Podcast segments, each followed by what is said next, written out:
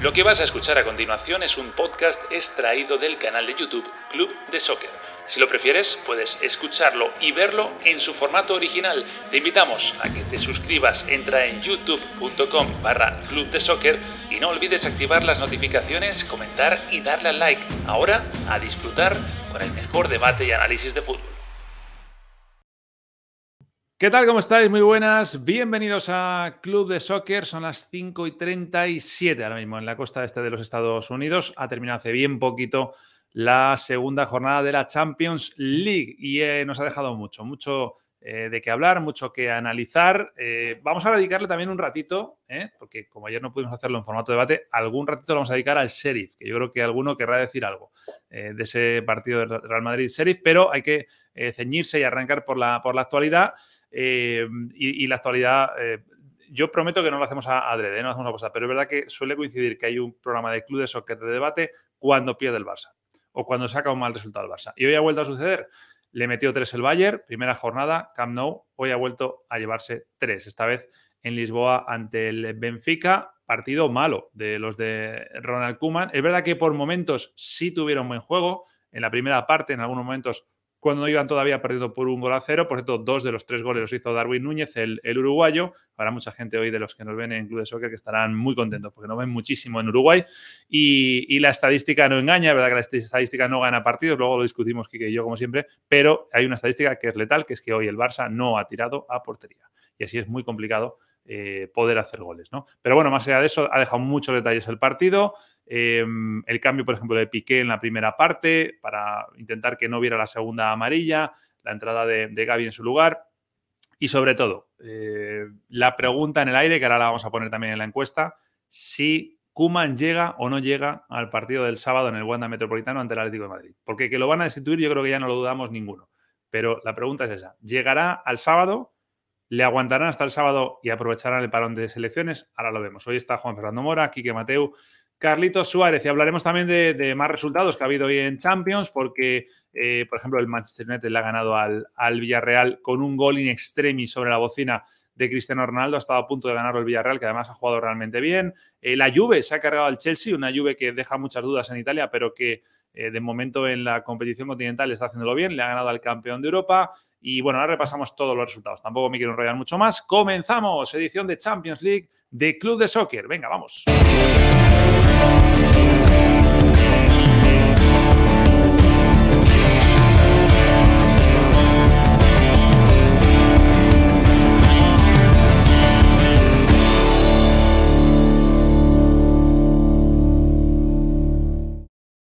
Quique Mateo, Carlitos Suárez, Morita, en la tienda de camisetas. ¿Cómo estáis, chicos? Ay, Dios mío. Y de libros también, de una vez diga, de una vez. Es verdad, es verdad. Ahí está Quique es un personaje, Quique es un personaje. Este Por cierto, va a estar eh, bueno ahí. Carlitos, tengo tu libro aquí, te lo tengo que devolver, el de Herpep. ¿No me lo hayas dejado tú? No, tú me habías dejado el de Prepárense para la perdera, ¿no? Eh... Sí. Nacho, préstame el, de, el, el, el, de Mou, el de Mou. Nacho, préstame el de Simeone que no lo he conseguido. Ese sí me lo puedes. Te lo llevo, te lo llevo cuando lo veamos. Es apasionante. Por cierto, hablando de libros, Carlitos, ¿te leíste el mío? No, no, me liquidaste, no. No lo he leído, no lo he leído, Kike, no lo he leído. Arranqué leyendo. No, sí, sí, ¿eh? Ya me hizo Harakiri empezando el, el, programa. Gracias, Carlitos. Hablamos otro día. Gracias. Hasta luego, hasta, luego hasta luego, adiós. la. Wow, qué manera de empezar, ¿eh? Así, ha empezado el Benfica hoy, con un gol en el minuto 3. Eh, Quique acaba de meter un golazo a Carlitos Suárez. Quique, ¿tienes algo que decir? Que lo tiene hace seis meses. No, pero no he podido leerlo, Quique. No he podido. No es que le han puesto gafas, que no puede ahora. Las gafas recién llegaron hace poco. pero ya, ya, lo leeré, ya lo leeré, ya lo leeré. Yo sí me lo leo, yo sí me lo leo, seguro, Quique. Quique, esto es muy duro, ¿eh? Yo me lo leo. Mira, vamos a hacer una cosa. para, para, compensar eh, esta, esta, humillación, te dejo pantalla completa. promoción de tu libro, venga. Que ahora mismo te está viendo mucha gente. Claro, Promociona tu libro, venga. Aproveche, maestro. No, no, que lo promocione Carlitos. no, Pero no. ¿Te sabes el sí, por favor, Carlitos. Te escuchamos. No, pero no me liquiden así de esta manera. No, no, no, no. Paciente bueno, quiero que, sepan, que sepan los espectadores que yo escribí un libro hace un año, hace ahora un año, efectivamente. Paciente que tiene mucho mérito ya, ¿eh? que Quique escriba un libro es 365 maravillosas páginas de un libro que en España se ha vendido muy bien, que en España ha gustado mucho a los que lo han leído y que en el otro lado del planeta ha pasado lo mismo, salvo en un caso. Salvo. El de ahí arriba. Sí, sí, sí, sí. Bueno, voy a, voy a correr un. Qué Porque de hecho Nacho, Nacho lo ha leído y, le gustó. Eh, Aquí lo ha leído dos personas. espero, espero, que, espero que a Bruno y a Daniel también los busquen de esa misma manera, arrancando el programa. ¿eh? Tranquilo, Carlitos. en, el, momento en, el que, en el momento en el que Nacho García arranque el próximo club de soccer hablando de libros, cosa que no había hecho hasta ahora, pues yo aprovecharé y preguntaré también, claro. Y ahora, si queréis, hablamos de mi amigo Ronald Kuman, el amigo de todo el mundo. Vamos a hacer una cosa, vamos a correr un tupido velo para pasar página. Vamos a ver los resultados primeros del día de hoy, que están ahí, están ahí todos. Mora, recupera un poco ahí la. Sí, sí, porque Bueno, no están en orden de grupos, ¿eh? pero se han, se han dado los dos primeros partidos. Atalanta le ha ganado 1-0 al Young Boys, el Zenit le ha metido 4 al Malmö. Eh, Bayern 5, Dinamo de Kiev 0. El Bayern a su ritmo. Benfica 3, Barça 0, ya lo decíamos antes. Manchester United 2, Villarreal 1. Fue ganando el Villarreal hasta, hasta casi, casi el final y el último gol lo hizo Cristiano ahí sobre la bocina. Wolfsburgo 1, Sevilla 1. Ha empatado el Sevilla un partido que debería haber perdido porque el penalti con el que empatan con, con el gol de Rakitic para mí no era penalti, no sé si lo habéis podido ver vosotros. Salzburgo 2, Lille 1, ha perdido el campeón de Francia. Y lo que decía en la entrada, a mí me ha sorprendido mucho este Juventus 1, Chelsea 0 porque la Juve no venía bien y el Chelsea eh, no deja de ser el campeón de Europa. Eh, es verdad que viene de perder el otro día contra el City, ¿no? Pero a mí me ha sorprendido. Eh, a ver, vamos a ver los grupos. Rápido, grupo E, Bayern, líder, seis puntos y se clasificará solamente para la próxima jornada. Va a jugar contra el Benfica, que es segundo con cuatro puntos. Si el Bayern le gana al Benfica en la próxima jornada, puede que no sea matemático, pero prácticamente ya va a estar como primero de grupo. Dinamo de Kiev, un punto. El Barça. ¿cómo duele ver al Barça? Eh, eh, resalta mucho. ¿eh? El Barça último, cero puntos, seis goles en contra, ningún gol anotado, es tremendo. Ahora hablamos de eso. Grupo F, Atalanta, líder, cuatro puntos, tienen tres, el Young Boys y el Manchester United. Recordemos que el Young Boys había ganado al Manchester United en la primera jornada y el Villarreal con solo un punto. Si hoy hubiera ganado el Villarreal, que podía haber pasado en el Trafford, fijaros cómo se había puesto este grupo. Estamos hablando de un United que estuvo ganando la mayoría del partido, ¿no, Estaría como el Barça, exacto, exacto. Eh, gol de, Alcácer, por cierto, del Valencia y de otros sitios. Grupo G, Salzburgo con cuatro puntos es el líder, el Sevilla reparte esa segunda posición con dos puntos junto con el Wolfsburgo, el Lille con la derrota de hoy es el último, tiene solamente un punto. Y eh, Grupo H, la Juve líder, seis, lo ha ganado todo. El Chelsea segundo, empatado con el Zenit. Tienen tres puntos los dos. El Malmö, que es el primero en caerse. Eh, y por cierto, es, es, peor equipo en Champions, el peor equipo de la Champions más que el Barça, ¿eh? porque tiene menos 7 y no menos 6, pero también ha perdido los, los dos. Eh, vamos a hablar del Barça ya, pero antes de nada, de, todo este compendio y luego vamos a ir al detalle en algunos partidos, eh, ¿alguna conclusión que queráis sacar que no sea del Barça, que vamos a hablar ahora, digo, de todo esto que hemos visto? La Liga Española está tan mal como llevo reivindicando las últimas semanas. En dos jornadas de Champions, ocho partidos, solo dos victorias. Una, la del Inter del Real Madrid, de milagro, ya lo hablamos en su momento. Otra, la de ayer del Atleti, contra 10 una hora y necesitó llegar al minuto 94 para conseguir marcar ¿no? Eh, de penalti. Yo creo que la Liga Española demuestra que está mal. Eh, aquí en España nos eh, damos palmaditas en la espalda todos los domingos, pero cuando llega luego Europa, Europa bofetea claramente a la Liga Española. Yo creo que hay un nivel en la Premier superior y no hemos dicho nada porque pasó ayer, pero es que ayer el Liverpool, al equipo que mereció ganarle al Atlético de Madrid y le empató en casa en el Metropolitano al Porto, le ha metido Quiero, decir, quiero decir que estamos hablando de niveles, ritmo, también calidad individual en muchos casos, porque el dinero ahora está en la Premier. Para mí lo más relevante es ver cómo la Liga Española va a la baja y le está pasando claramente a gran velocidad la, Premier y eso se ve cuando juegas la Champions, claro. Bueno, yo, quiero hablar de la reafirmación del Bayern, que, también es, va en la misma línea de, por supuesto, de, lo que va en la Premier, que ya tiene años haciendo ese trabajo y que se reafirma año tras año y cada vez la diferencia es más grande, reafirmando lo que, lo, que bien comenta aquí, que hoy Villarreal peleó, pero al final terminó sucumbiendo ante un equipo que tiene a un, monstruo como Cristiano Ronaldo que terminó cambiando la historia y sosteniendo a Solskjaer. Ya hablaremos de, de, ese partido, pero para mí lo, de, lo del Bayern yo sé que el Dinamo de Kiev no, no es rival, pero es que es una trituradora, es que es una máquina de, de, todo, de, todo el que, el, que juega en este equipo. Eh, es un equipo sin piedad. Es un equipo sin piedad, lo vimos frente a Barcelona. con jóvenes, con nuevos técnicos, eh, eh, pasan los años y el Bayern sigue siendo una máquina y es, es un modelo de institución, es un modelo de fútbol y creo que el fútbol más vistoso yo acompaño a los equipos de Premier y por supuesto que me encantó lo de Liverpool, lo está mostrando en esta Champions, y, luego, y luego cuando habla Carlos de, equipo o club con mayúsculas, no solo lo demuestra en el campo, porque ellos tienen un amor propio. Eh, eh, yo he estado muchas veces en Múnich. El Bayern de Múnich eh, siente que no es menos que el Real Madrid, aunque tenga menos Copas de Europa. Se siente también el mejor equipo de Europa. Lo sienten así y lo viven así. Pero es que luego llega el momento de la dignidad y también demuestran que están en un nivel superior. Cuando se planteó el asunto de la Superliga, el Bayern de Múnich dijo, yo ahí no voy a estar. Lo dijo tranquilamente. Y además lo dijo por convicción, porque el Bayern de Múnich tiene una estructura que va mucho más allá de lo futbolístico. Entonces siempre estará arriba, siempre será un grande de Europa. Y es verdad que la mentalidad alemana no existe en ningún otro lugar. Y eso hay que tenerlo en cuenta. claro, si tú juntas al mejor equipo con la mejor mentalidad, pues tenemos ese Bayern de Múnich. Son alemanes. A mí, me llama, a, mí, a mí me llama poderosamente la atención para bien y es muy saludable en medio de temas de Superligas y demás, la rebelión de los chicos, es, estos pequeños gigantes. Cuando uno ve la tabla y observa que el Salzburgo domina sobre un Sevilla o un Wolfsburgo, que un Atalanta está por encima de un Manchester United o un Villarreal, que un Sheriff con ninguna historia esté por encima de Real Madrid, a mí eso, y, obviamente no, esto no ha terminado, esto no es como empieza, sino como termina, pero a mí esa sensación me da algo de aire fresco, me da una, me da como cierta alegría de que, de que mientras quieren exclusivizar, no sé si la palabra está bien empleada. Sí, está bien, está bien, sí. El fútbol para ciertas cosas, dejando de lado a otros, cuando esto es un componente social que no respeta que no respeta estratos, porque a todos los del estrato 7 hasta el estrato 1, no sé cómo se diga en España, gusta el fútbol, pues tiene todo el mundo el derecho de disfrutar un equipo, de seguir un equipo y de tener, de defenderlo así tenga muy poca historia.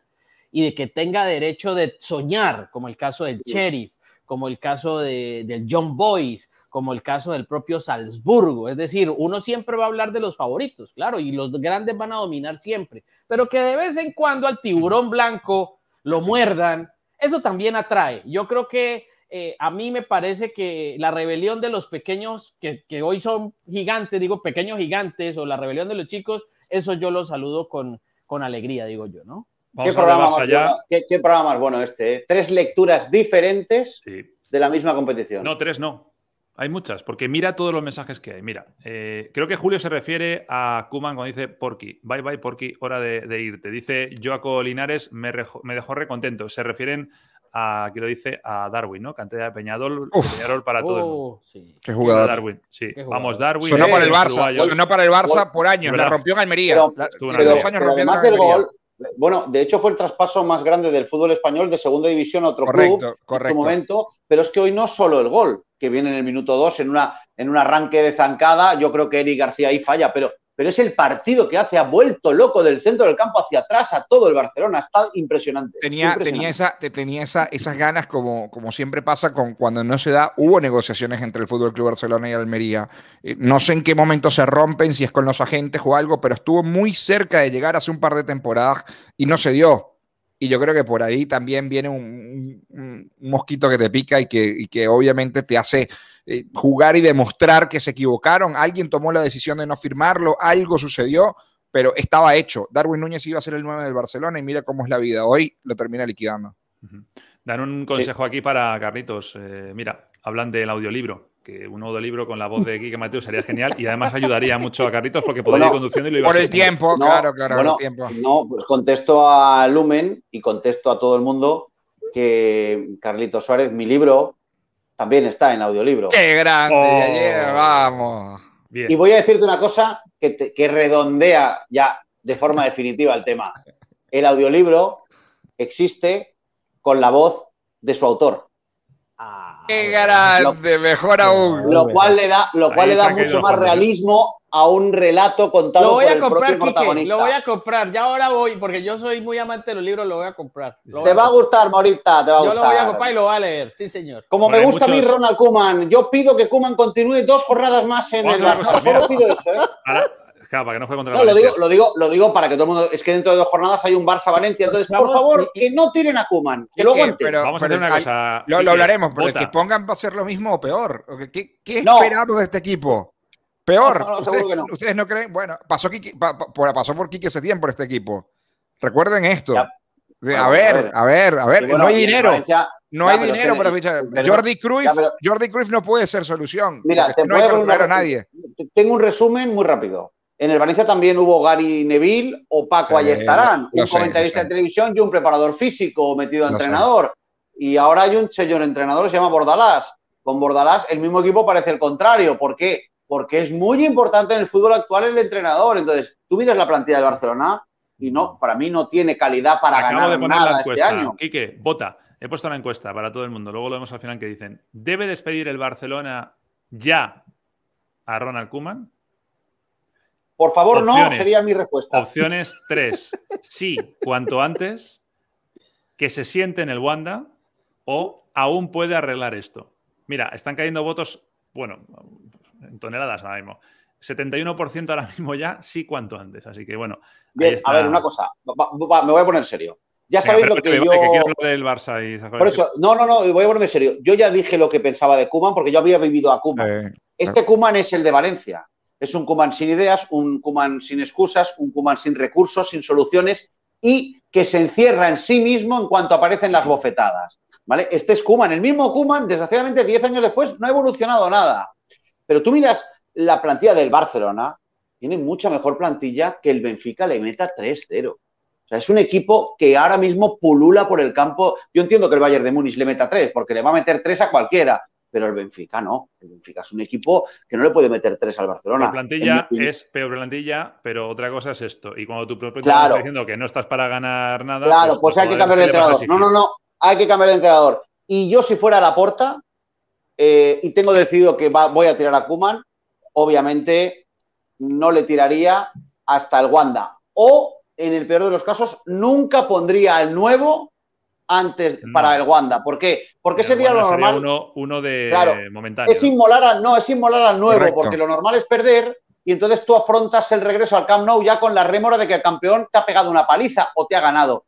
Y lo lógico es que debute contra el Valencia y o lo aguanten hasta el Metropolitano por si no, la flauta Claro. O lo cambien ya y pongan un interino para ese partido contra el campeón. Correcto. Es como yo lo veo. ¿eh? Viene la fecha FIFA. Entonces es una buena manera también de, un inicio fresco para muchos de los jugadores que no son internacionales y que ese entrenador no es que tenga mucho tiempo, pero tenga algo más de tiempo para poder preparar lo que va a ser ese partido frente, frente al Valencia. Pero yo coincido con, con, con Quique. Yo creo que eh, ya tienen que tomar la decisión y fíjense que yo he sido defensor de Kuman eh, durante mucho tiempo eh, siento que ya eh, se, han, se han enroscado y se ha encontrado con lo mismo que se encontró en, en, Valencia. Yo sí creo que es un buen técnico. Yo creo que en Inglaterra no lo hizo mal. Yo creo que en Países Bajos lo hizo bastante bien.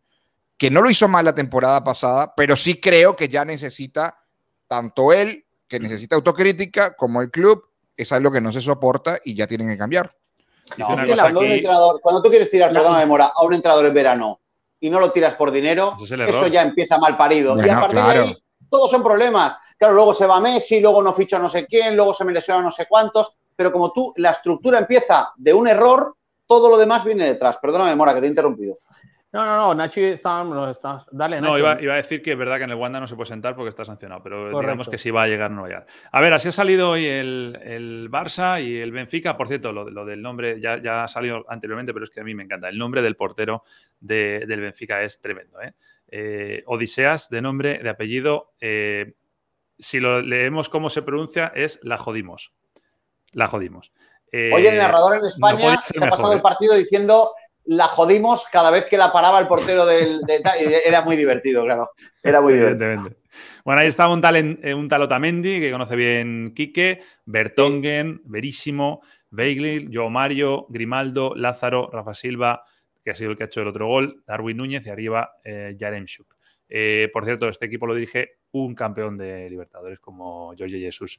En el Barça, Ter Stegen, el número 3, aunque no tenga nombre, es Gerard Piqué. Lo que pasa es que se ha borrado rápido porque le han sentado, porque está a punto de ver la, roja. Uh. Araujo, Eric García, Busquets de Jong. De Jong luego ha pasado a ser central cuando han cambiado a Piqué y ha entrado Gaby. Sergi Roberto y Des como laterales, como carrileros, Pedri, que ha jugado bien, yo creo que de lo poquito que se puede salvar hoy, Luke de Jong y Depay. Luke de Jong hoy ha demostrado porque era el cuarto delantero del Sevilla, ha fallado algunas que son para, hacérselo ver, ¿no? Del partido, ahora, vamos, ahora volvemos a Kuman, del partido.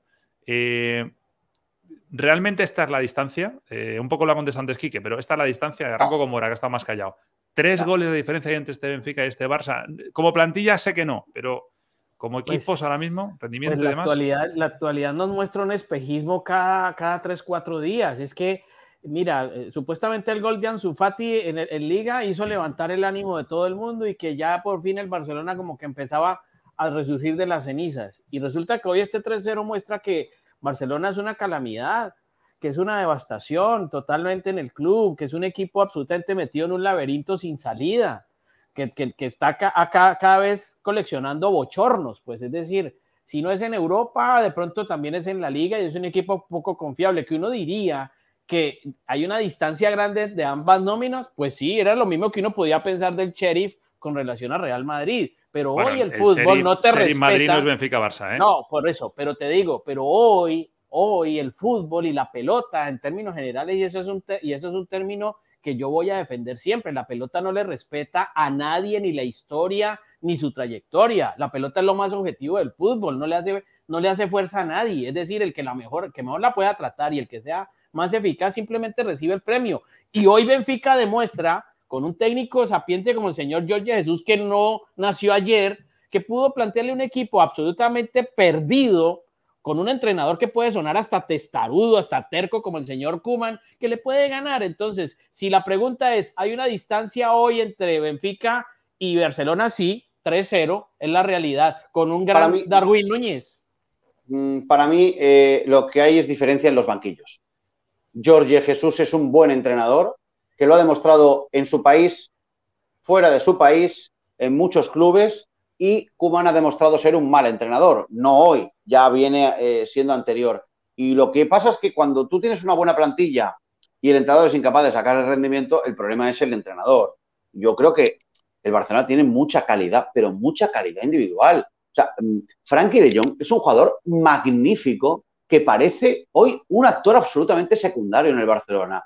Pedri, que por cierto en su regreso hoy ha estado magnífico, para mí el mejor del Barcelona de largo, es un jugador eh, absolutamente top. Pero Memphis Depay, que ya dije yo que me pareció un fichaje fantástico para Barcelona, es, un jugador espectacular. Entonces dices, bueno, si coges a, Araujo, estás haciendo la mejor temporada de su vida. Ter es probablemente el mejor portero de Alemania. Y dices, no, no, es que uno por uno son muy buenos. Entonces dices, oiga, aquí pasa algo. ¿Qué pasa? El entrenador es incapaz de a 11 buenos jugadores que no le meta tres el Benfica, que individualmente, uno por uno, todos son peores que los del Barcelona. Cuando digo todos, entenderme. Hablo del 80% del plantel, ¿no? El del 11 titular. Entonces, lo de hoy es inaceptable. ¿Por qué le ganó 3-0 al, Levante? Que yo lo vi.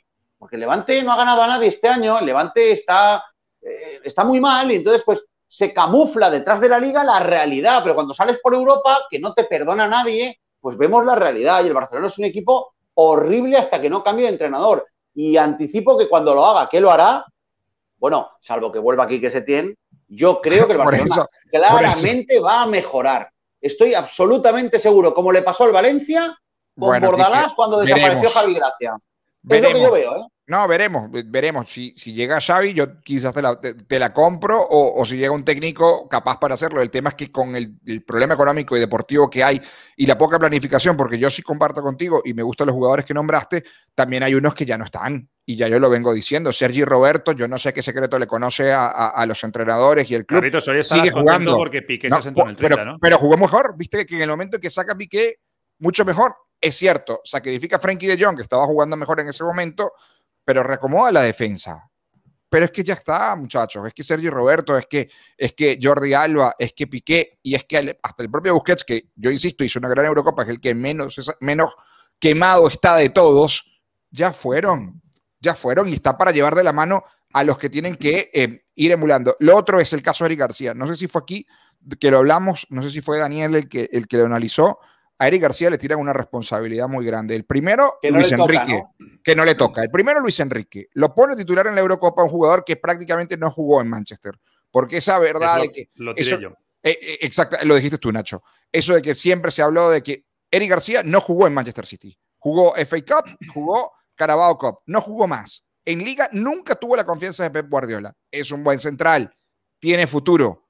Había que ponerlo. También considero que hoy había que ponerlo. El tema es que hoy lo pusiste otra vez, jugaste otra vez con tres centrales, lo pones por donde no va, lo pones por derecha, que ya empieza el error cuando él tiene que jugar por izquierda, y teniendo a Araujo y teniendo Piqué, se empiezan a estorbar. Hoy terminó pasándole factura, el jugador se vio completamente superado el partido en, el momento del gol, empezando el partido, y ni que hablar que terminó siendo expulsado porque no está jugando en su posición, porque no está cómodo y porque se le lanza a los Leones a un jugador que no está listo para ser todavía titular en el Fútbol Club Barcelona.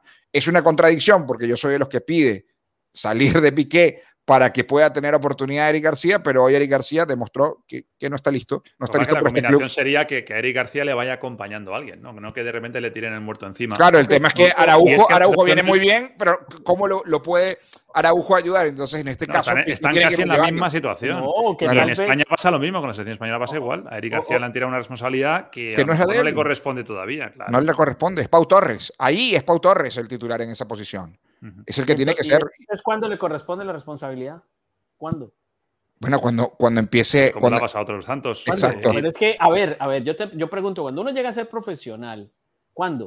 ¿Cuándo? ¿Cuándo es ese día? Ese día, ¿quién lo determina? Entonces, si no eso ahora es cuando. Entonces, o yo me pongo a pensar también, o es el jugador que no tiene la personalidad para sobreponerse a esos retos, no tiene, no tiene como el arranque como para, para estar allí y, tendría que reanalizarse el tema, porque a lo mejor se piensa que, pero a lo mejor él no puede. Entonces, es difícil esto, porque Mora, Mora tiene razón en una cosa. Eh, Pedri está en esa misma situación.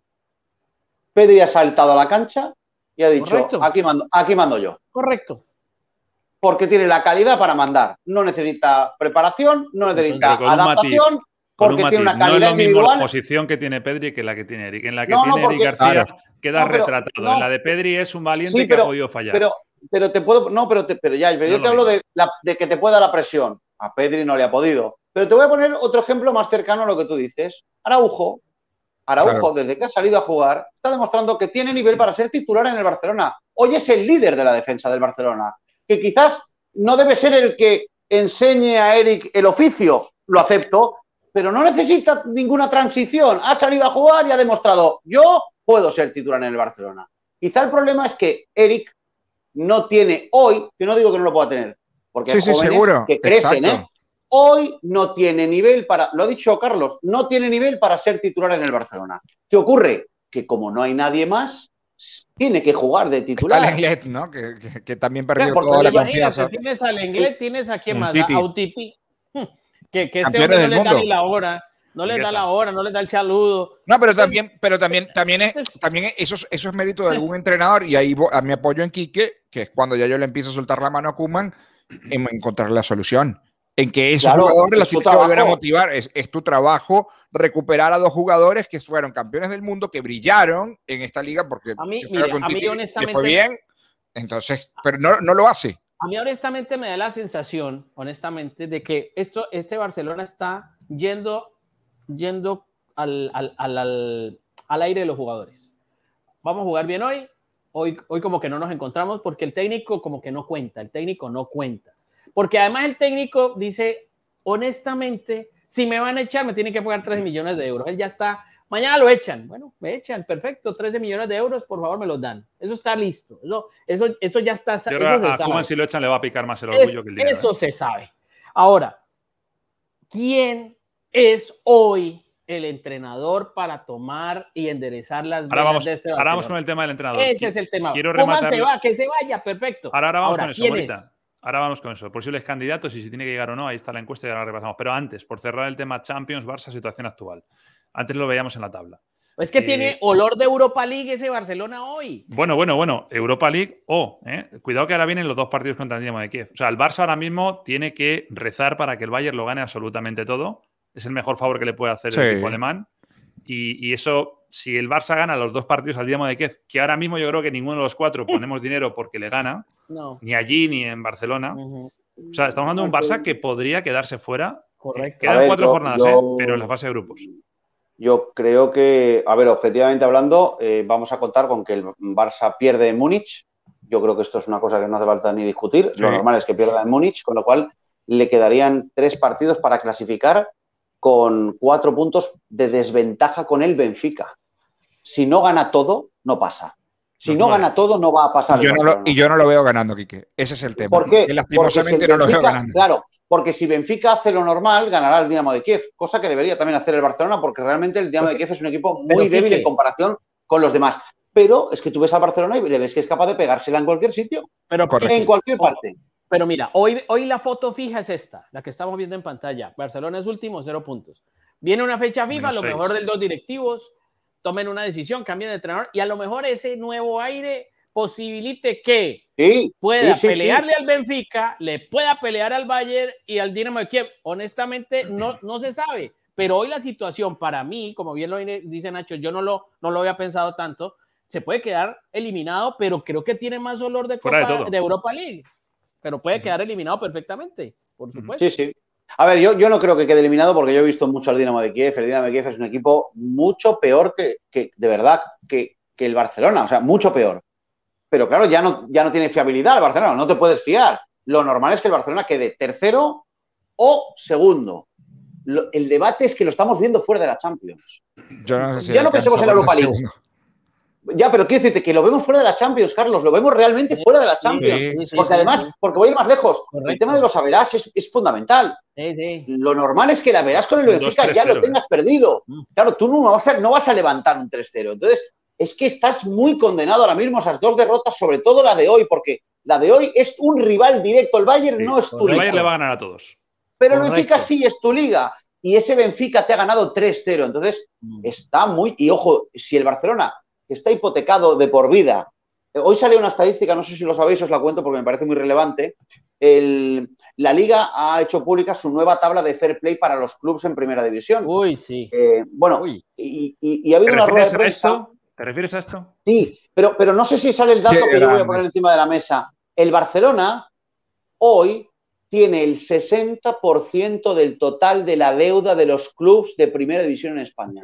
Solo el 60%, o sea, el, solo el Barcelona tiene el 60% del total. Es una locura increíble. Si le sumamos los contratos blindados de estos jugadores de los que hablaba Carlos y Mora, que ya no están para jugar en el Barcelona, si encima hay que tirar al entrenador, que no le tiran porque no hay dinero, la situación a medio largo plazo, el horizonte del Barça es muy negro. Si le tiras de la Champions, la cantidad de millones que pierde el Barcelona es una puñalada definitiva al proyecto de la Porta. No, que es que no es tontería esto de, que te manden a la Europa League. Se habla de que si Cavani podría llegar en sí, tal, pero, pero, ¿cómo va bueno, a de, de técnicos, Nacho, es que ¿quién va a venir acá a quemarse? Primero a quemarse, vamos a suponer que está la plata. ¿Qué técnico se va a venir a meter aquí? En, en este desastre administrativo y económico que sí, es culpa de Bartomeu, pero que algo de responsabilidad también tiene la puerta porque no ha hecho las cosas bien desde el arranque. No ha tenido la oportunidad de hacer las cosas bien. Em, empecemos por eso. Y luego la parte económica. ¿Quién va a ir a entrenar al Barça con todos los problemas que hay si todavía le deben dinero a Setién y le tienen que pagar 12 millones a este para que se vaya? es, muy, complicado. Lo de Setién, perdona, es que ayer lo, ayer lo, o sea, el lunes lo dijimos también y yo quiero explicarlo bien porque es verdad que, que no es exactamente así. A Setién se le pagó lo que se le debía de, su última temporada y lo que está pendiente de pagársele a Setien no se le ha pagado porque está en tribunales. Ah, ok. Eh, o sea que no pretendo yo ahora. Sí, sí, sí, sí, sí, sí, no, no, pero está perfecto. Pero el año que le quedaba además, que creo que era un año más, si no eran dos, eso está congelado, digamos, porque está en tribunales. Bien, pero, pero al hilo de, lo que dice Carlos, ¿eh? al hilo de lo que dice Carlos, eh, cualquier entrenador en paro querría que le ofrecieran el Barça con sus problemas y con esa plantilla. Cualquiera de los que está en el paro. Mm. No hay muchos entrenadores buenos en el paro, porque claro, te viene a la cabeza pues Joaquín Lowe, te viene a la cabeza Conte, Hay uno muy bueno. ¿eh? Hay uno muy bueno que nadie habla y que yo creo que no quiere entrenar porque es la única excusa. Es la única excusa. Sí está en el paro hace un par de años y que yo creo me llama poderosamente la atención que nunca salga el nombre. Para mí es que filtró que él no quiere entrenar más. Y es Quique Sánchez Flores. Es un gran técnico. Pero, es un muy buen técnico. y que nadie lo. Yo pongo un freno ahí. Pero, Venga, pero, pero déjame terminar, déjame terminar mi argumento. Quique Sánchez Flores, lo digo porque me, me, me, suena, me llama la atención que entre los nombres que hay, no lo hablo solo por el Barça, cada vez que hay una danza de nombres, no lo hay para un técnico que yo, yo creo que en el Atlético de Madrid lo hizo bastante bien, en el Valencia lo hizo bien, que tiene sus cosas, pero yo creo que es un técnico bastante capaz y que no tiene el cartel de otros. Perdón, yo, paro yo, mora, mora. Tira, tira. Perdóname, Quique, perdóname. Sí, sí, sí, te perdono, te perdono. Oh, oh, gracias, gracias. Te perdono. Gracias, gracias. Tiene que conseguir un entrenador de la Masía. Es que tiene que conseguir un entrenador de estilo Barcelona. Quique Sánchez no, eso se acabó. Pero es que eso se acabó. Se acabó, Morita. No, no, ya se acabó. No. ¿Tú crees que un tema de una filosofía de tantos años de la de Cruyff la van a arrasar de, la noche a la mañana. Pero la arrasaron con Valverde. Valverde, que Valverde era Masía. Valverde no, era Masía. Sale precisamente porque no era Masía. Pero a ver, pero a ver, pero a ver, eh, eh, eh Carlos, pero tenía que jugar con elementos de la Masía. ¿Me entiendes? Hoy, ¿cuántos de esos elementos tiene el Barcelona de la Masía? El que tenía que haber tomado el grupo era García Pimienta, pero lo echaron. Lo echaron. Lo echaron. Entonces, si, si, Barcelona quiere seguir respetando sus fuentes, su sabiduría, de dónde viene, su filosofía, tendría que traer un técnico amarrado a la filosofía de Johan Cruyff. ¿Quién es? No Se, está olvidando un, un, elemento que va ligado al próximo entrenador del Barça que tiene que ser barato. además. Claro. Bueno, a ver, eh, ¿os gusta Cocu? A mí no. Pero es que a Cocu, no le fue bien con el Fenerbahce en, Ya, ya, pero, pero olvídate, Cocu encaja perfectamente en todo lo que ha dicho Mora, en lo que yo estoy absolutamente de acuerdo. Creo que el Barcelona, la porta garantizó que el proyecto que él mm, hizo exitoso con Guardiola era el que quería devolver a Barcelona. Ese, eso es el perfil Johan Cruyff, que además el estilo Laporta es Johan Cruyff. Correcto. Laporta es Johan Cruyff. Entonces, no me cabe en la cabeza que ahora decida que va a hacer de Fabio Capello, ¿no? Esto no es el Barcelona. Entonces, efectivamente, hay que cambiar al entrenador, hay que buscar un perfil barato porque no tienes dinero. No tres ligas eh, holandesas con el. No, pero Cocu es. No, digo Cocu porque creo que está libre y porque encaja en el perfil que está buscando el Barcelona pero a mí no me gusta. Pero hay que mirar el perfil. El Barcelona es de los pocos clubes del mundo que tiene un perfil, y de hecho, Rijkaard, Cruyff, bueno, todos los que, toda la lista, salvo Martino, ahí se equivocaron y duró un año, porque era otra cosa. Entonces, sinceramente, creo que lo primero que tiene que buscar es un perfil adecuado al Barcelona. Con, otro detalle, Quique, que el entrenador que traiga hoy el Barcelona, lamentablemente, tiene que ganar ya porque esto no está para proceso. No, pero es que no está para no ganar. Está para proceso. Pero Morita, este equipo no está para ganar. ¿Cuánto tiempo le van a dar al nuevo entrenador para que salga del fango? Pero es que no está para ganar. Este equipo no está para ganar. Merlín, Primero tiene que... competir y para competir tampoco está. Hoy es sexto de una liga, de una liga que, ha arrancado como ha arrancado. yo creo que este Barça está para algo más. Para competir para competir, Nacho. Pero es que hoy no ni siquiera está compitiendo, Nacho. un cambio de entrenador dirigido puede competir por la liga. Mira, eh, yo, yo, soy de los que siente que el Madrid, el Madrid no, estaba para competir. No está tampoco. Yo creo que yo, yo hago siempre esa similitud. El Madrid no está para competir y está compitiendo. El Madrid no va a hacer nada en Europa, pero el Madrid está compitiendo con lo que tiene. Bueno, el Barça, el Barça no está compitiendo, es sexto. Es sexto y y veremos si el año que viene entra en Champions y va a quedar fuera de la fase de, grupos si esto sigue así. Es decir, los indicios no son buenos.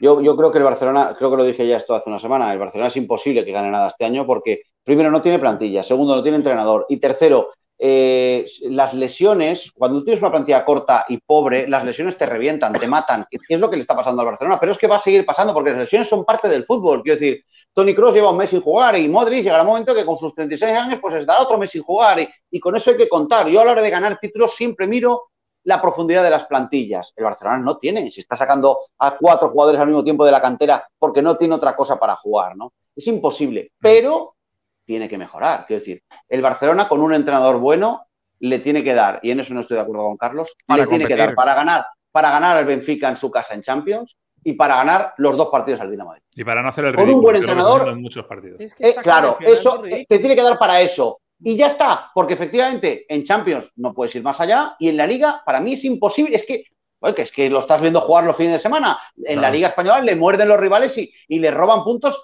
allá por donde va, ¿no? Y, el, y el Madrid, igual que Carlos, está muy por encima de lo que yo creía que iba a estar. Todos. Porque está compitiendo. ¿Por qué? Porque tiene un buen entrenador, Carlos. Tiene un buen entrenador y el entrenador está compensando las de momento las carencias que tiene el equipo. de momento. La, pregunta que te hago, que vuelvo a, yo sé que es una pregunta a lo mejor traída de los cabellos, ¿no? ¿No también será que hay una crisis ya del estilo cacareado del Barcelona futbolísticamente hablando y que los equipos le encontraron la contra a este tema? Hombre, yo pongo el ejemplo. El señor Arrigo Sacchi con el Milan implementó un estilo y dominó Europa. Y después los equipos le encontraron la contra a ese estilo y tocó al Milan cambiar y el Milan comenzó a perder y nunca más volvió a ser protagonista y caminó por el desierto como ocurre con este Barcelona para volver a llegar a Europa y tratar de montar algo. La pregunta que yo hago aquí, y yo sé que es difícil porque Barcelona no va a cambiar el estilo, porque eso es renunciar a sus fuentes, a lo que siempre fue, lo hizo grande y demás. ¿No será que también hay una crisis ya de estilo porque la Masía no sigue produciendo los Iniesta, los Chavis de antes, porque eso fue una generación espontánea y ya no más. Ahorita, claro que vuelve sí. Más. Pero, claro que sí. Ahí también hay que. No, insisten, obvio. Hombre, a lo mejor esta crisis de estilo nos pone a pensar, ¿no será también que sería bueno mirar ese aspecto y cambiar? A ver, el, fútbol, ahora, el fútbol ahora es una evidencia. Camina hacia lo físico, camina hacia lo defensivo, camina hacia lo táctico, hacia los tres centrales. Es hacia donde camina ahora mismo el fútbol. El fútbol de 2010 el de la época gloriosa del sextete de Guardiola, de Luis Aragonés y de Vicente del Bosque en España ganando el Mundial, eh, fue el estilo que marcó aquella época. Eso ahora ha cambiado, es cierto, pero los estilos los marcan los buenos jugadores que se juntan en un buen equipo de fútbol. Si el Barcelona tuviera los mejores jugadores para su estilo, marcaría la pauta, ganaría muchas veces, perdería algunas, pero marcaría la pauta. El problema de Barcelona no es del estilo, es que no tiene los jugadores adecuados, no tiene la calidad necesaria y tiene un mal entrenador. Entonces, claro, ningún estilo puede contra eso. ¿Por qué el Chelsea es campeón de Europa? ¿Tiene los mejores jugadores? No. ¿Tiene el mejor estilo? No. Pero ha conseguido compactar para el estilo del Chelsea un grupo súper competitivo y por eso es campeón. Y de hecho, bueno, creo que le está imitando la mayoría de clubes de Europa a esa idea de ser sólido y contragolpear y la presión alta y todas estas cosas que tienen muy poco que ver con, como decía Mora, el fútbol de antes. Pero no creo que sea porque el Barcelona le haya pillado el truco, sino porque ahora mismo el fútbol camina hacia otro lugar. No sé cuánto durará, pero camina hacia otro sitio. Oye, quiero, ir cerrando el tema Barça y Kuman, que hemos hablado muchísimo y quiero hablar de otras cosas. Simplemente por, cerrar, eh, la, la, encuesta, y os la voy a transmitir ahora a vosotros, está 69% que echen a Kuman cuanto antes, 13% que se sienten en el Wanda, 19% aún puede arreglar esto. Los que piensan que aún puede arreglar esto, eh, me gustaría que pudieran poner ahí un ah, comentario. pero bueno, para vosotros. Es muy fácil, la respuesta es muy fácil. El 13% son los valencianistas que ven club de soccer, los del Atlético de Madrid que ven club de soccer y los madridistas que quieren que el Barcelona siga por el mismo camino. es obvio, ¿no? Oye, que lo tienen eh, ya. os lo pregunto a vosotros, aunque ya lo hemos hablado un poco por encima, pero por ir más concretos a eso, uno por uno, vosotros, ¿qué haríais? Eh, ¿Lo aguantáis al parón de selecciones? ¿Creéis que tiene que echarle ya? Porque a lo mejor que llegue un nuevo entrenador, aunque no sea el definitivo, le va a hacer competir más en el Wanda. Eh, o no, o, oye, es, lo que Mira, yo, yo he sido muy amigo de las frases y a veces es bueno cambiar de caballo a mitad del río, otras veces no pero yo creo que en esta ocasión, en este, caso? En este caso es bueno cambiar de caballo a mitad del río. O sea, antes del Wanda. Sí.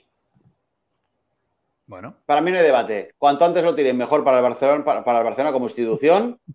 Y el, y el, nuevo tiene que debutar con el Valencia. Fíjate que estoy hablando contra mis propios intereses, pero si yo tuviera que decidir en Barcelona, nunca lo pondría en el Wanda, pero es que a nunca lo pondría a entrenar a un equipo, con lo cual el único término medio es que se quede un interino y pase lo del Barcelona mm, como lo del Wanda como buenamente pueda. Ojo, que tampoco está el Atleti para tirar muchos cohetes, mm. pero sin tirar cohetes, mm. para mí es una máquina de matar al lado del Barcelona. Pero hay una diferencia, ¿eh? El Atlético Madrid transmite respeto. Por mucho que ahora no está bien, transmite respeto. Sí, el Barça, yo creo que eso, ya se le ha perdido. El Barça no se le tiene respeto.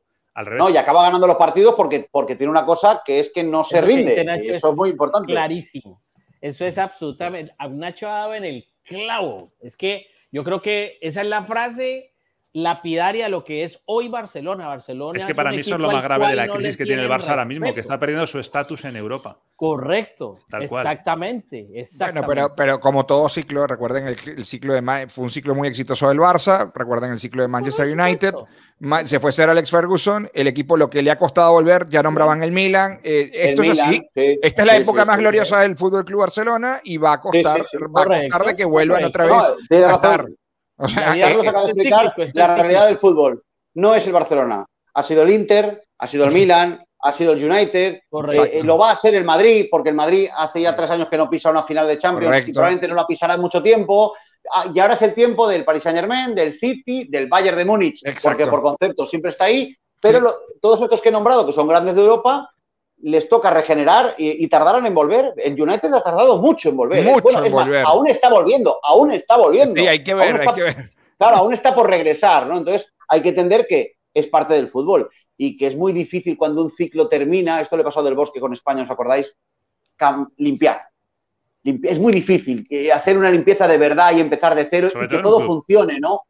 Eh, y en un club más porque estás atado a contratos, no de decisiones personales. Y si Bartomeu además los renovó de premio a, estos que yo siempre señalo. Pues esa es la condena del Barcelona, Carlos. Esa es la condena hoy del Barcelona. Que no puede regenerar porque está atado a contratos blindados. Así es la bueno, un, guiño a ese. Ah, bueno, Garrido, No, Nacho, yo, yo, hasta aquí eh, llegué con Kuman. Ahora les, les suelto la mano. Yo siempre he confiado en el técnico, creo en sus capacidades Creo que hay buenas intenciones, pero creo que ya se desgastó, el proyecto se desgastó y que ya él no ha encontrado las soluciones. Yo creo que lo del año pasado fue muy valiente. El equipo ganó una Copa del Rey dentro de, toda la, dentro de todo el desastre que hubo en el Fútbol de Barcelona. Fue portavoz, fue director técnico, fue presidente del equipo, hizo todo en un equipo en crisis Y, logró, y logró alcanzar un título que yo creo que. No aprendió nada. Carlos Suárez no aprendió nada en nueve meses. Pero si ganaron un título. Pero si ganó un título. No, y te va a decir que tiene dos Copas del Reino, una, dos. Yo le expliqué, la de Valencia frente al Getafe. No, yo le expliqué la situación hace nueve meses. No me escuchó, no escuchó nada. Ahora está diciendo. Ahora está leyendo el libro. Todo lo, si no le, dije. No te lee, no te escucha. O sea, y no leyó el libro. No me lee, no me escucha. Tremendo, de verdad. Es una cosa. Estoy empezando a pensar que lo de Dinamarca fue que un día tuvo una ensoñación, lo soltó y le salió de coña bien, ¿sabes? Una lotería de estas, ¿no? En fin, venga, va, me callo. Venga, bueno, dos, partidos que quiero destacar de hoy y luego hablamos un poco del Sheriff también. Eh, antes lo hemos mencionado, el tema del United y el Villarreal. Chapó por el Villarreal, eh, le ha jugado de tú a tú al United, ha jugado muy bien. Jugó mejor. Y, mereció, y mereció la victoria, o al menos el empate, ¿no? Pero evidentemente delante tienes un United que, bueno, que tiene una artillería. el gol, por cierto, de, Alex Telles. Golazo. Jugada preparada, una jugada preparada espectacular, golazo de, de, de, primera desde la frontal. Y luego Cristiano Ronaldo, que ya había insistido en el partido, pero que no había podido, aparece sobre el final. ¿Qué aprendió Solskjaer con respecto al partido de John Boys? No se toca a Cristiano Ronaldo. Metió a Edison Cavani, no fue por Cristiano Ronaldo y apareció Cristiano Ronaldo en el 95. Son 136 goles. No duden más de este muchacho. no duden más de, del líder de. Sobre todo ese cambio, yo digo, Solskjaer saca a Cristiano Ronaldo y dije, ¿qué le paró este viejo en el caspero? Dios santo. Es el, que lo está sosteniendo, Morita, a, Solskjaer. Solskjaer, no, no, no, está pudiendo ser el técnico de, Manchester United. Yo hago, Carlitos, tú que ves mucha Liga Premier y, y, también en Nachito con Kike, entonces es Solskjaer el técnico indicado para no lo es. United con Cristiano hoy. No lo es. Lastimosamente no, lo, no lo es tampoco. ¿Cómo le cortamos cabezas a entrenadores aquí? Eh? no, no, es un entrenador menor. Yo, pregunto, yo estoy preguntando. No, no, no, no. Es un entrenador menor para una plantilla mucho mayor que, que él como entrenador. No obstante, hoy, a ver, yo creo que el Villarreal, hoy, después de dos partidos, es el mejor de los españoles. Es el que mejor juega al fútbol, es el que más cerca está de ganar los partidos, contrariamente a, a ver, el Madrid ha perdido uno y mereció perder en, ante el Inter. El Barça ha perdido los dos. El Villarreal le, ha empatado al Madrid Atlético en Liga. Eh, no, no, pero, pero, pero eh, es que creo que el Villarreal sí que sabe a lo que juega y además lo hace muy bien. Y en Champions, el problema, el problema para mí, el único problema del Villarreal es que en Champions, no puedes perdonar. Claro, tú mereces ganar en, Manchester, tienes que matar el partido. Tú mereces ganar al Atalanta, no te puede empatar en la cerámica.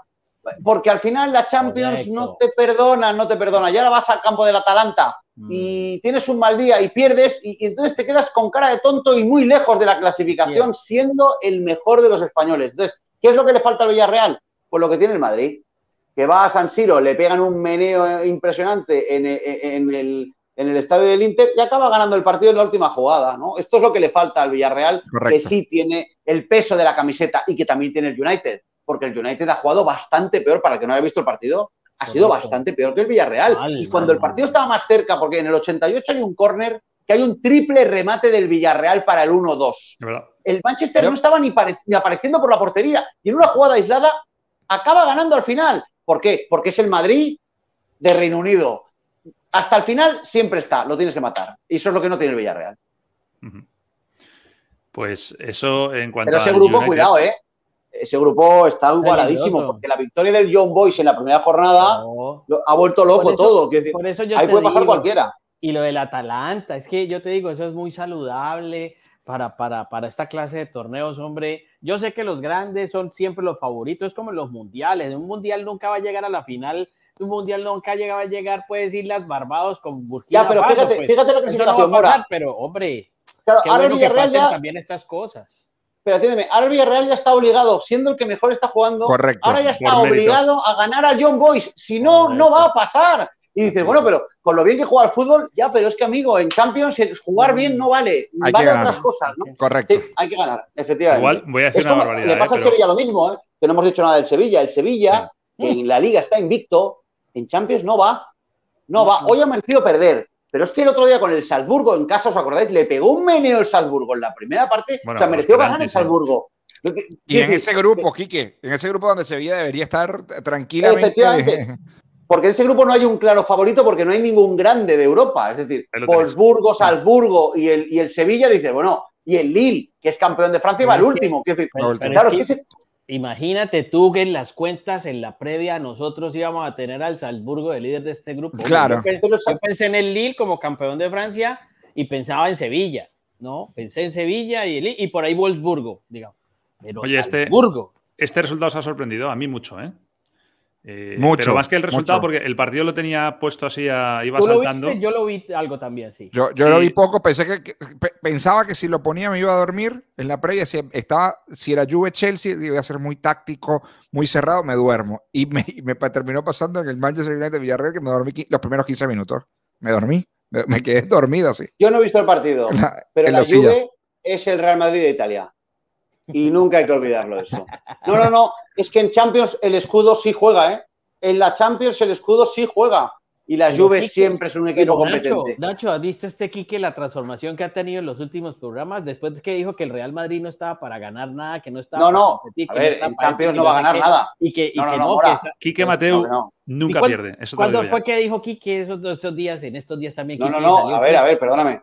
Yo he dicho que creo que el Madrid y el Barcelona este año no van a ganar nada. Y entonces Nacho me dijo, o sea, que gran candidato el Atleti. ¿Te acuerdas que lo hablamos? Y yo dije, claro, ah. el Atleti está fallando porque siendo la ah. mejor plantilla de la liga no está ganando. Y el Madrid está, para mí, sorprendiendo para ah. bien en la liga española. Pero que en la Champions es imposible que haga nada. Todo lo dije el primer día, no ahora que, que perdieron con el Sheriff y que ganaron de milagro al Inter. Es que es imposible porque la Champions es otro nivel y en ese otro nivel los equipos españoles no tienen nivel, ni el Madrid ni ninguno. Eso lo mantengo. Lo de la Liga ya empiezo a dudarlo porque en Liga el Madrid realmente va bien. Lo reconozco, Mora. Mm, estoy dudando, estoy dudando.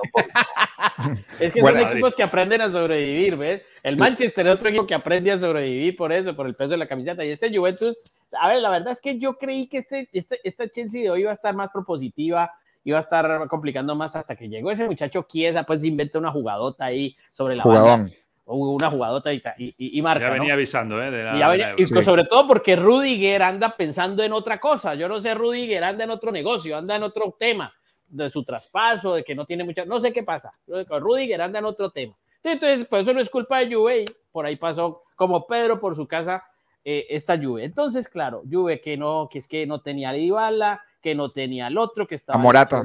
que estaba Morata, que el otro. Pero tenía cuadrado y tenía Chiesa. Ah, y líder de grupo. Entonces, a esa clase de equipos hay que darles una esperita. En la, liga, en la liga empezaron a levantar porque no han arrancado bien. Yo no sé si tienen plantilla como para competir. La, pérdida de Cristiano Ronaldo es muy grande. Le va a venir bien a Chiesa y a Bernardeschi para poder competir. Seguirán apoyándose en cuadrado, en Locatelli, que creo que es un gran fichaje, pero luego las respuestas no pueden ser ni Rabiot ni Ramsey. Eh, allí quizás le faltó un poco más de, de, refuerzos al, conjunto italiano, que también tiene otra buena noticia. Eh, de Ligt que brilló en el Ajax y que llegó la primera temporada en Italia y que no le fue bien, viene siendo fundamental con Bonucci en el fondo. Y, es un, central de gran proyección el holandés. Es que De es muy bueno. Es que pagó una millonada la Juve pensando que iba a ser del alto no, mundial. Claro, y yo creo que es un jugador muy bueno. A veces los jugadores muy buenos no encajan dependiendo de dónde van. Quizás De mm.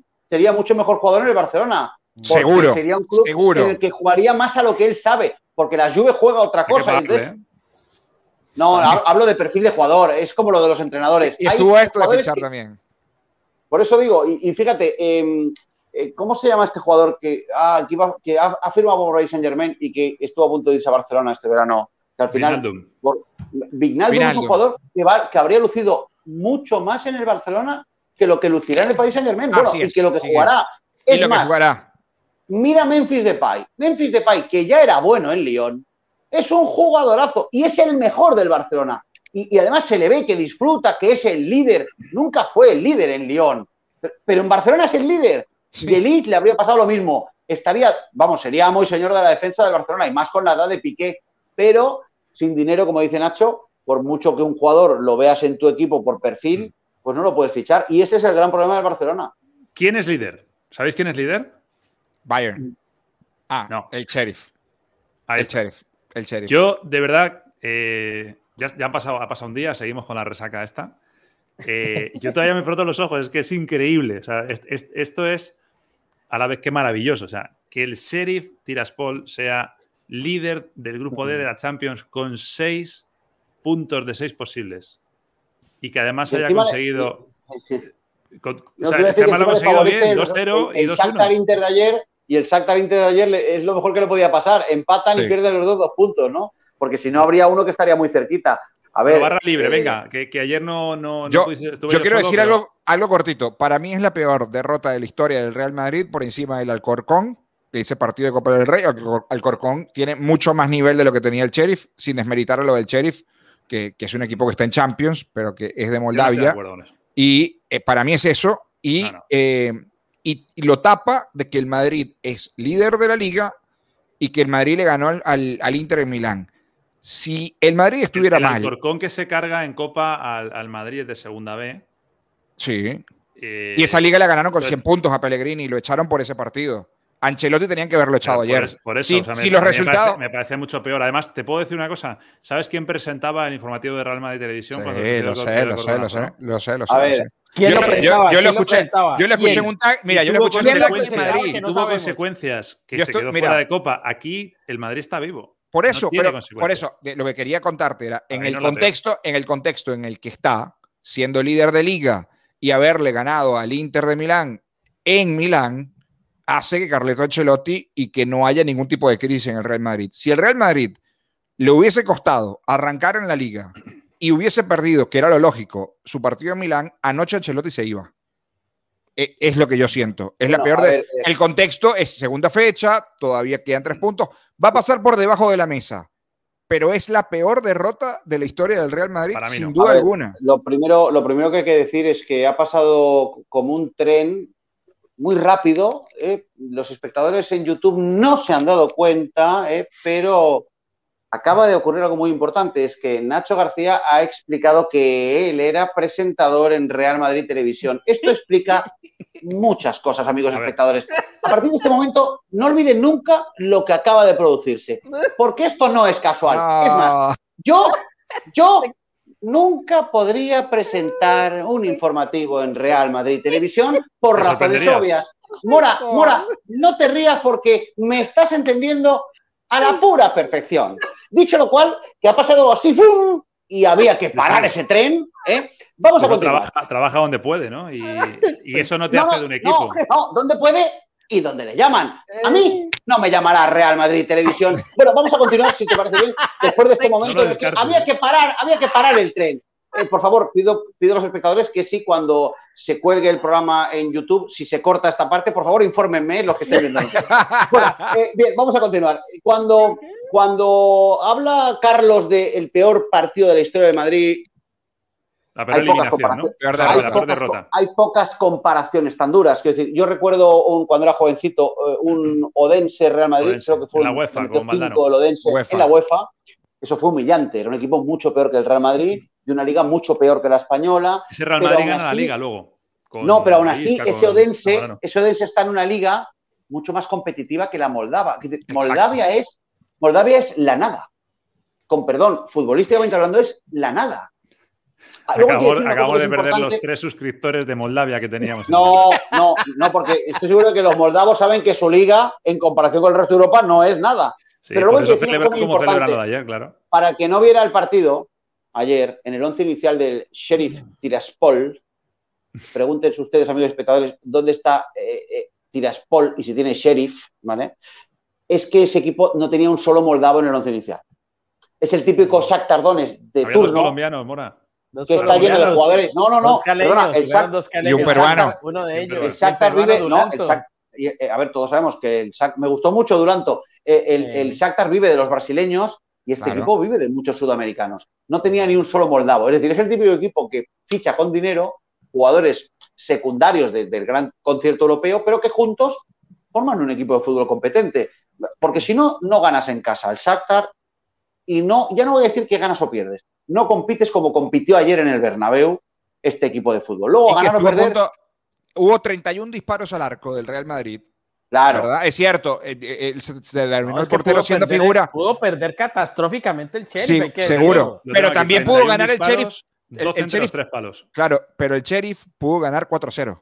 Porque 4 a 1, porque además el, Sheriff tuvo dos ocasiones muy claras de gol. el, segundo gol es maravilloso. Déjame, déjame, de competir.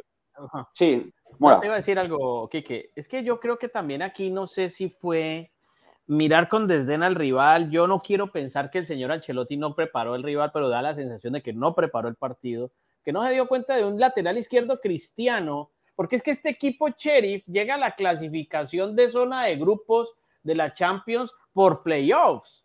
Y la figura de esos partidos de eliminación ante los equipos balcánicos fue Cristiano el lateral izquierdo, además se llama Cristiano el lateral izquierdo con asistencia. No, lleva tres asistencias en Y ya lleva otra asistencia más. Y tiene, y tiene 16 jugadores de diferentes nacionalidades en ese equipo multicultural, porque no es un país no reconocido como el Transnistria, no sé, tal, allí y, el, que, clava el, gol de histórico es un tipo de Luxemburgo. ¿Cuándo un jugador de Luxemburgo había marcado gol en Champions? Es que hasta eso, hasta eso es, da escosor de un partido donde el Real Madrid disparó en la cara de ese golero. Eh, ese golero era un poema, pues, con todo lo que recibió también el golero de, del Sheriff.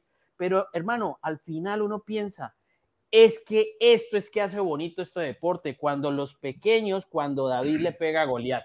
Y no le pega de cualquier manera, le pegó con un golazo, mereciendo y seguramente con gran actitud también. Esto, cambia mucho el grupo porque convierte el Real Madrid-Inter en un todo nada para los dos. Quiero decir, eh, sobre todo para el Inter. El que, el que pierda ese partido tiene un problema muy gordo, pero muy gordo dando por hecho que van a ganar en Tiraspol, que tienen que ir allí a ganar. Claro, eh, que esto ya lo jiji jaja, pero ya ha pasado uno y, se los ha llevado por delante. Y si consigue tres puntos más, ya no lo sacas de la clasificación al sheriff. Si el sheriff le da por ganar, a ver, ha ganado lo que supuestamente en casa podía ganar en el mejor de los escenarios, que era ganarle al Shakhtar, lo ha hecho. Y luego ha hecho una cosa impensable, que es ganar en el Bernabéu. Pero si sacas tres puntos más, con nueve no lo sacas. Entonces, ya, estamos hablando ya de dividir una plaza entre Real Madrid e Inter.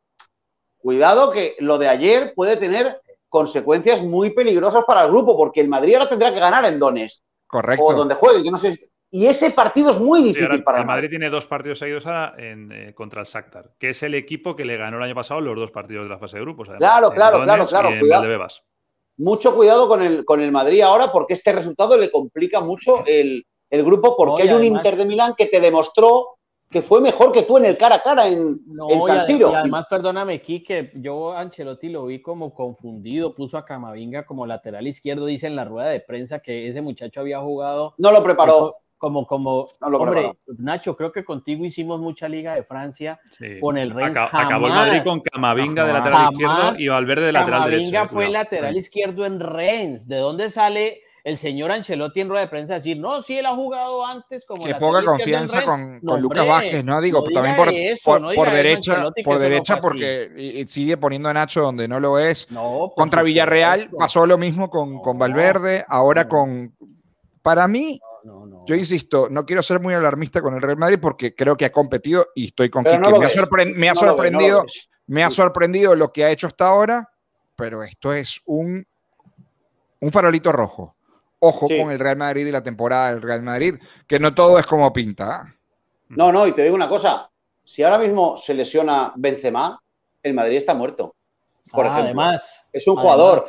Es que el Madrid está cogido con pinzas porque los 11 buenos son muy buenos, aunque tengan más de 30 la mayoría, pero cuando se te empiezan a caer piezas, que eso le está pasando al Madrid, entonces te das cuenta de lo que hay detrás, que es lo que yo siempre he defendido si no tienes fondo de armario, no puedes competir los títulos. Puedes ganar partidos. En España, como la liga es tan mediocre hoy, pues más o menos te vas aguantando. Te llega un equipo bueno como el Villarreal y te pudo ganar en Valdebebas el otro día, en el, en el Bernabéu, ¿no? Es decir, fue a campo del Levante y no pudo ganar. Y el resto los gana. El día del Betis no mereció ganar y ganó. Quiero decir, el día del, del Valencia ya sabemos todo lo que pasó. Entonces, el Madrid está ganando con muy muy justito. Es como el Atleti. Vamos salvo el Mallorca, salvo el Mallorca, Quique, hasta ahora. Ya, pero solo faltaba. Sí, sí, sí, obvio, obvio, obvio, solo faltaba. Lo que quiero decir es que cuando tú vas al límite para ganar, llega un momento que esa cuerda se rompe, porque te están faltando cosas, por eso vas al límite. Y creo que el Madrid, que es verdad que ha empezado mucho mejor de lo que yo esperaba, va muy al límite. Y en Champions.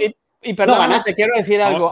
quiero tratar la Libertadores. Párate un segundo. Yo le oí una entrevista a Danilo Arboleda, que es jugador del, del, Sheriff eh, para la prensa colombiana, y decía algo que era muy interesante. Es un jugador muy humilde y, y, que se hizo, estuvo en el América de Cali, luego pasó a este equipo del Sheriff y decía, mire, nosotros sabemos que, que no tenemos ninguna opción para mucha gente en el mundo y que los equipos que estamos enfrentando en infraestructura son impresionantes y todo esto, pero el fútbol hoy se ha cortado en temas como la preparación de los partidos y nosotros hoy estamos entrenando igual que cualquier otro equipo grande, igual, con los mismos mecanismos, con las mismas estrategias, con las mismas tácticas. Lo que pasa es que la diferencia, claro. claro, lo que pasa es que el talento es el que, primero, uno ordena el talento para crear desorden en el, en el, perdón, en, el, contrario. Exacto. Y eso es lo que se busca en el fútbol al final. Lo que pasa es que, obviamente, la nómina del Barcelona o la nómina del Bayern o la nómina del Real Madrid tienen más talento para crear ese desorden. Nosotros tal vez no, pero que trabajamos igual que los demás,